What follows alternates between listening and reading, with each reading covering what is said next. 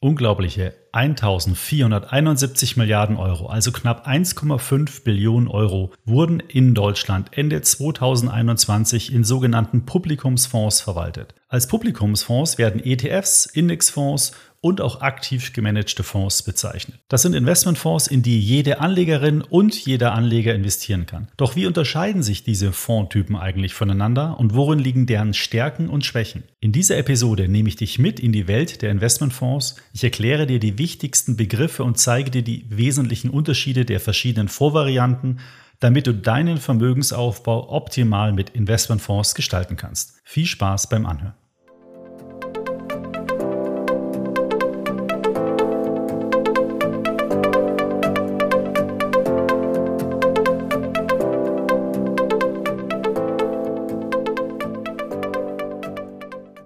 Herzlich willkommen zur Episode 102 des Extra ETF Podcast. Ich freue mich sehr, dass du heute wieder mit dabei bist. Hier erfährst du alles, was du für deinen erfolgreichen Vermögensaufbau wissen musst. Mein Name ist Markus Jordan, ich bin Gründer von extraetf.com, dem einzigen unabhängigen Portal zum Thema Geldanlage mit ETFs und Herausgeber des Extra Magazins, unserem zweimonatlich erscheinenden Anlegermagazin. Bevor es jetzt gleich losgeht, kommen wir noch zu einer Produktinformation unseres Sponsors dieser Episode. Wie ihr wisst, dreht sich bei mir im Podcast normalerweise alles um das Thema ETFs. Heute möchte ich damit ein wenig brechen und euch einen ungewöhnlichen Werbepartner vorstellen. SolidWest, die Online-Vermögensverwaltung der DJE Kapital AG. Warum ist das ungewöhnlich? SolidWest investiert für seine Kunden ausschließlich direkt in Aktien und Anleihen, also nicht in ETFs. Damit steht SolidWest ganz in der Tradition der Aktienspezialisten von DJE und dem Gründer Dr. Jens Erhardt. Wenn ihr mehr über SolidWest wissen möchtet, dann könnt ihr euch jetzt gratis das aktuelle Portfolio Paper herunterladen. Ruft dazu einfach die Webseite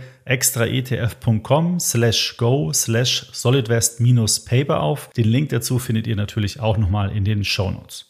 So, starten wir nun aber direkt in das heutige Thema. ETFs, Indexfonds, aktiv gemanagte Fonds. Alle drei Fondtypen bieten dir eine einfache Möglichkeit, dein Geld breit gestreut in Aktien oder Anleihen oder eine Mischung davon zu investieren und so langfristig ein Vermögen aufzubauen. Du kannst auch in alle drei Typen über einen Sparplan investieren oder auch größere Beträge auf einmal anlegen. Aber dennoch gibt es ein paar Unterschiede, die du kennen solltest. Denn diese können unter Umständen eine große Auswirkung auf deine Rendite oder deine Flexibilität haben. Und welche das im Detail sind, das schauen wir uns eben heute an. Betrachten wir zunächst einmal die Gemeinsamkeiten, die die Fondtypen miteinander haben. Da wäre zunächst einmal die Eigenschaft, dass es sich bei ETFs, Indexfonds und aktiv gemanagten Fonds um Sondervermögen handelt. Wikipedia definiert das Sondervermögen als nicht rechtsfähige Vermögensmasse, dem eine eigene Rechtspersönlichkeit fehlt und durch eine juristische Person verwaltet wird. Das bedeutet, das Geld, das du in einen Investmentfonds investiert, gehört anteilig also nur dir und kein anderer kann darauf zugreifen. Nur die Verwaltung des Vermögens ist an andere übertragen worden. Und zwar an die Investment- oder Kapitalverwaltungsgesellschaft. Gesellschaft. Das Geld, was du also beispielsweise in einen ETF von iShares investierst, gehört dir. iShares bzw. deren Muttergesellschaft BlackRock ist allerdings damit beauftragt worden, das Geld entsprechend der Anlagegrundsätze anzulegen. Und wie eingangs schon erwähnt, ist diese Eigenschaft bei allen drei Fondtypen gleich.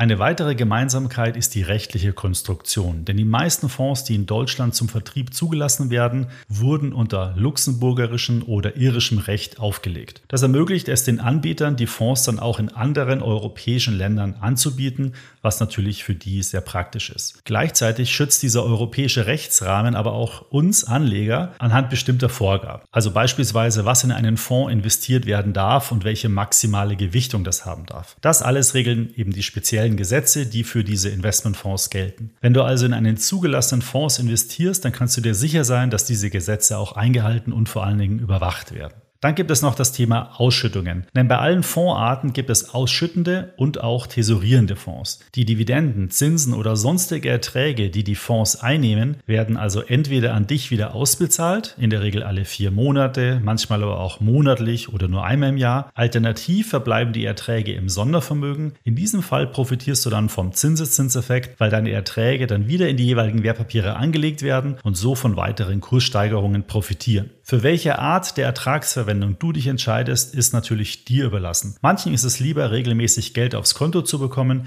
Manche können mit Ausschüttungen nichts anfangen und freuen sich dann, wenn diese gleich wieder im Sondervermögen bleiben und wieder angelegt werden. So, das war's auch schon mit den wesentlichen Gemeinsamkeiten. Kommen wir daher nun zu den Unterschieden. Der erste Unterschied liegt bei dem Thema Kosten. Denn während ETFs und Indexfonds sehr niedrige Kosten haben, meist so zwischen 0,1 und 0,5 Prozent je nach Markt, den sie abbilden, liegen die Kosten bei aktiv gemanagten Fonds schon gerne mal bei 1,5 bis 2 Prozent pro Jahr. In diesen Kosten stecken dann neben den Managementgebühren des Anbieters auch oft zwischen 0,5 und 1% Bestandsprovisionen, die deine Bank oder dein Broker von dem Anbieter als laufende Provision erhält. Diese Kosten werden dir jährlich zwar ausgewiesen, sind dir also bekannt, aber mindern natürlich trotzdem regelmäßig deinen Ertrag, den du sonst mit deinem Investment halt erzielen könntest. Und über 15 oder 20 Jahre macht eben ein Kostenunterschied von 1,5% pro Jahr schon mal extrem viel aus. Du solltest dir also immer ganz genau überlegen, ob sich das aktive Management Management wirklich bezahlt macht und der Fonds sich wirklich besser entwickelt als sein Vergleichsindex bzw. als ein vergleichbarer ETF oder Indexfonds. Wenn der Fondsmanager das nicht schafft, dann ist es für dich wahrscheinlich besser, in einen ETF oder Indexfonds zu investieren. Ein weiterer zentraler Unterschied liegt in der Handelbarkeit der Fonds. ETFs kannst du an der Börse handeln. Deswegen heißen sie auch Exchange Traded Fund, also börsengehandelte Fonds. Das bedeutet, deine Wertpapierorder kann jederzeit ausgeführt werden. Du bist damit super flexibel und kannst sehr schnell auf Nachrichten an der Börse reagieren. Zudem kannst du ETFs auch im Rahmen eines Sparplans ansparen. Viele Broker bieten hier sogar die Möglichkeit, kostenfrei in ETFs zu investieren.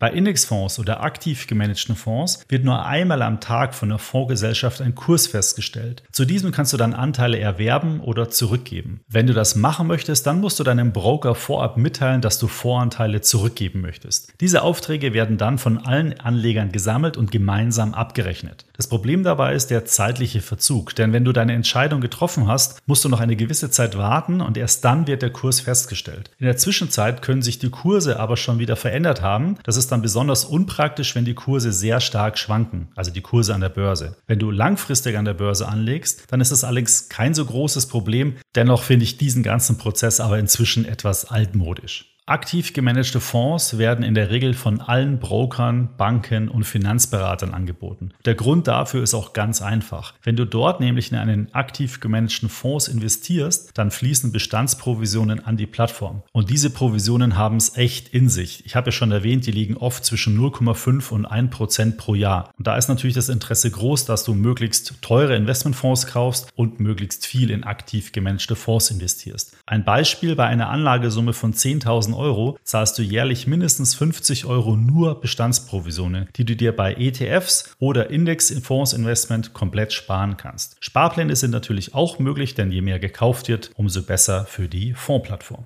Bei Indexfonds ist es wieder etwas anders, denn die Produkte sind ja genauso günstig wie ETFs, zahlen aber keine Bestandsprovisionen aus. Eine Bank, eine Fondsplattform oder ein Finanzberater, der dir diese Produkte anbietet, muss also auf einem anderen Weg Geld verdienen. Da Indexfonds aber wie aktiv gemanagte Fonds nur, Fonds nur einmal am Tag gehandelt werden, müsste der Anbieter ein eigenes Preismodell für Indexfonds und aktiv gemanagte Fonds anbieten. Dies ist aber oft nicht möglich oder nur sehr komplex möglich, da werden in der Regel Indexfonds meist gar nicht auf diesen Fondsplattformen angeboten. In der Folge gibt es dann auch keine Sparpläne natürlich. Das ist für dich aber eigentlich ja kein Problem, denn du kannst ja inzwischen jederzeit auf ETFs ausweichen. Die werden von allen Brokern angeboten, ebensofern eine Anbindung an die Börse besteht. Und inzwischen sind auch viele ETFs verfügbar, die gleiche oder sehr ähnliche Anlagestrategien wie bei Indexfonds anbieten. Wenn du dennoch in Indexfonds investieren willst, kannst du das über ausgewählte Honorarberater, allerdings gegen ein Beratungshonorar. Oder zum Beispiel über einen Robo-Advisor wie Vanguard. Denn dort werden nur Indexfonds zur Umsetzung der Anlagestrategie eingesetzt. In den Show Notes findest du einen Link zum Vanguard Robo-Advisor Testbericht. Dort kannst du dich also näher über das Angebot informieren, falls es dich interessiert. Schauen wir noch auf einen weiteren Unterschied und zwar bezüglich der Anlagestrategie. Bei ETFs und Indexfonds definiert sich die Anlage anhand des Index, der abgebildet werden soll. Das bedeutet, die Managementleistung des Fondsanbieters